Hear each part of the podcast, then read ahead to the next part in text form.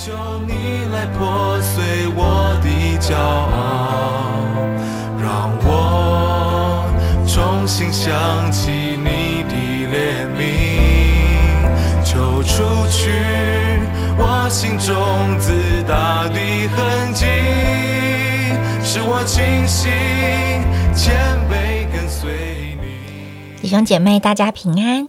我们要来到啊撒下的第十一章。今天故事的剧情急转直下，我们只看第二十七节的后面说，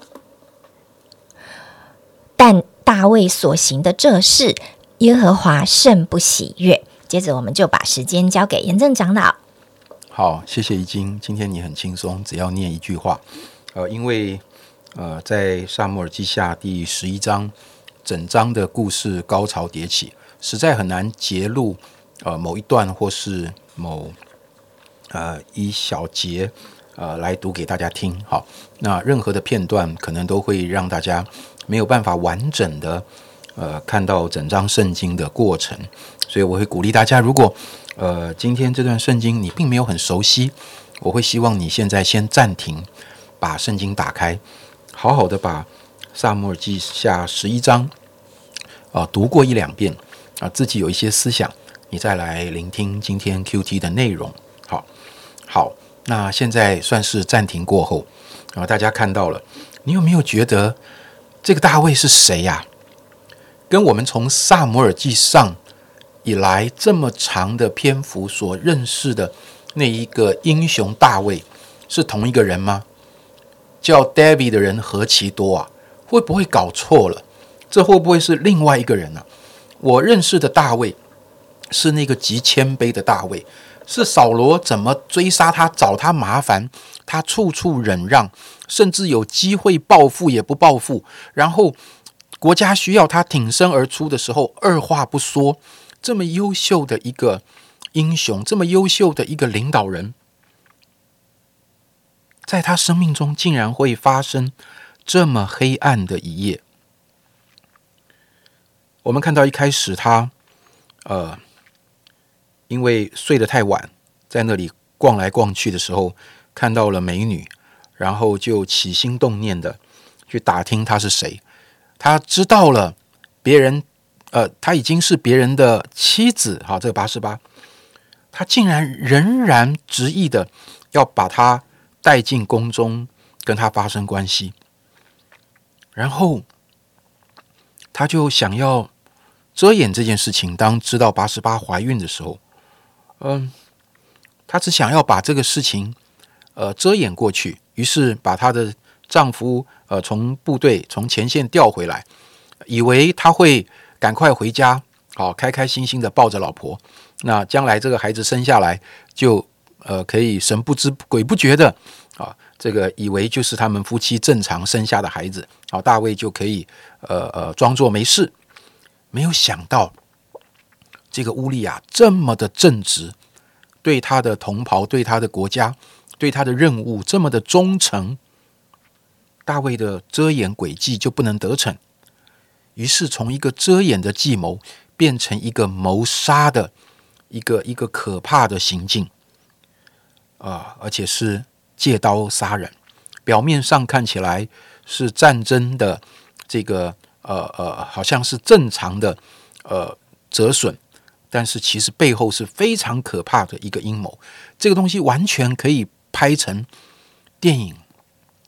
我不知道，呃，电影史上有没有用大卫呃八十八乌利亚的这个事件呃拍成的电影？我我印象中没有，也许有吧。哦呀，我们今天可以用很多的罪名来控告大卫：淫乱、虚假遮掩、谋杀。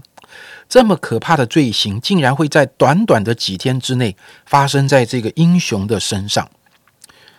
怎么会沦落到这个地步？其实我今天不太期望，呃，用一个好像马后炮的角度来分享。我们当然可以控诉淫乱是多么的恐怖，那个遮掩的行为又是多么的愚昧，而谋杀自己这么忠心耿耿的一个部署，又是多么的不应该。但是今天，我想从一个角度来跟弟兄姐妹分享，在这一章的圣经里面，似乎隐藏着一些机会，但是这些机会呢，都一而再、再而三的错过了。呃，我期待弟兄姐妹能明白，我描述这些机会的用意，不是要为大卫开脱、找借口，为他所犯的错合理化，绝对不是这个意思。啊，首先，当大卫呃在王宫的屋顶上看见拔示巴的时候，他差人把这个美女带到宫廷中。圣经这么说，他不是自己去找她，他差人。我想象我自己是那个受差的人，我知不知道 something wrong？我知不知道我的主人正在做一件不应该的事？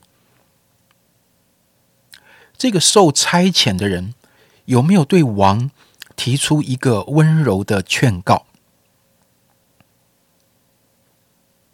看起来是没有。当拔示巴进到王的寝宫。大卫要与他同房的时候，他有没有温柔的拒绝？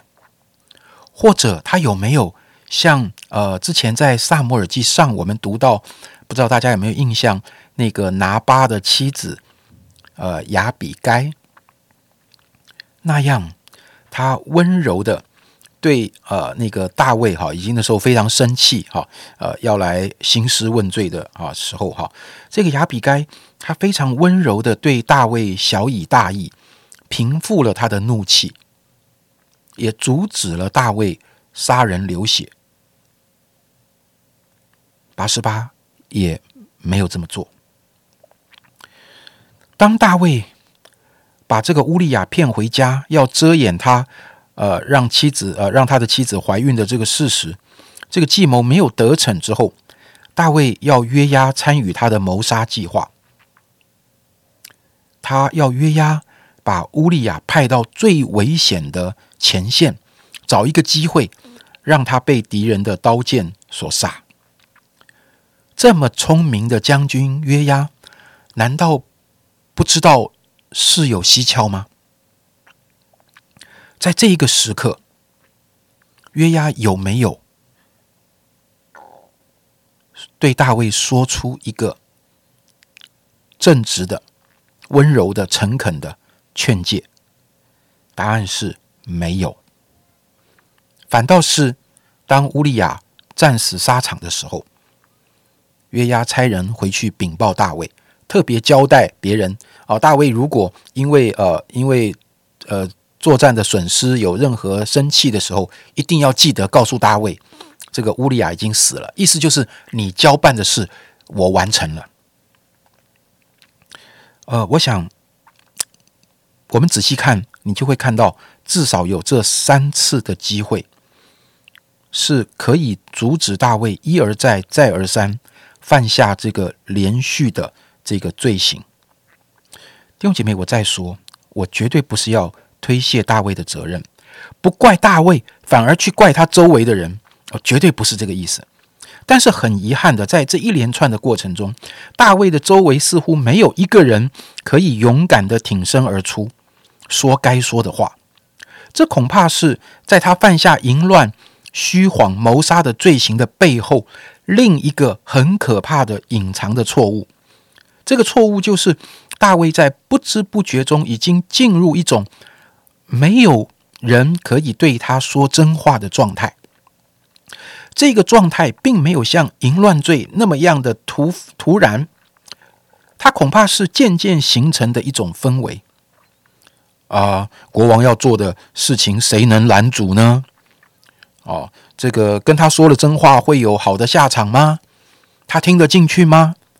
也许一开始不是这么可怕的淫乱杀人的事情，可能也许只是一些小事，但是渐渐的形成，哎呀，国王要做什么就顺着他吧。跟他意见不一样，是给自己找麻烦。弟兄姐妹，我这么说的意思，绝对不是在鼓励大家，好像没事就以下犯上、目无尊长、顶撞权柄。我我不是这个意思。我所要说的，我所期待的是，我们自己要留意，在我们的周围，我有没有抓住一个很重要的东西，就是允许我周围的人永远可以对我说真话。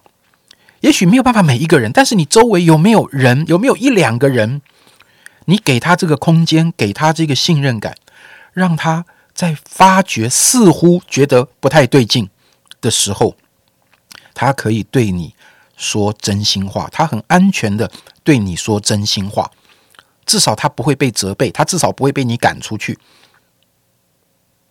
他至少不会被你讨厌。虽然我们都不可能成为一个绝对不会犯错的人。但是，如果没有这样的人在我们的周围，那我们恐怕会很像一部车在下坡的山路上突然失去了刹车，那么的恐怖，后果是不堪设想的。真的听听了这个分享，心里也觉得很啊，很遗憾，也很感慨。那有两个思考点，就是哦，有没有人可以劝得动我？有没有人可以非常真实的把我的错误指出来？第二个就是我愿不愿意成为那个勇敢去阻止罪恶的人，让别人不会一步一步的陷入网络当中。神是我们的啊劝慰师，是我们的指教者，我们可以天天在亲近神当中，知道神对我们生命的带领。但我们真的也非常需要良朋益友，也去做别人的良朋益友，好叫我们的属灵生命是哦走的。健康的，而且是走的，能够去理解别人的需要，也能够参与在别人生命中的。我们一起来祷告，主啊，是的，帮助我们啊，成为一个虚心受教、谦卑，能够听得懂别人对我们生命发出的一些啊指导跟劝勉。主啊，特别是我们在服侍的人，有的时候真的往身边一看。有有谁能够对我们说真话呢？求你让我们柔软到啊，有那个警觉，能够觉察到我们生命有了问题，并且也能够去啊征求别人对我们的一些提醒。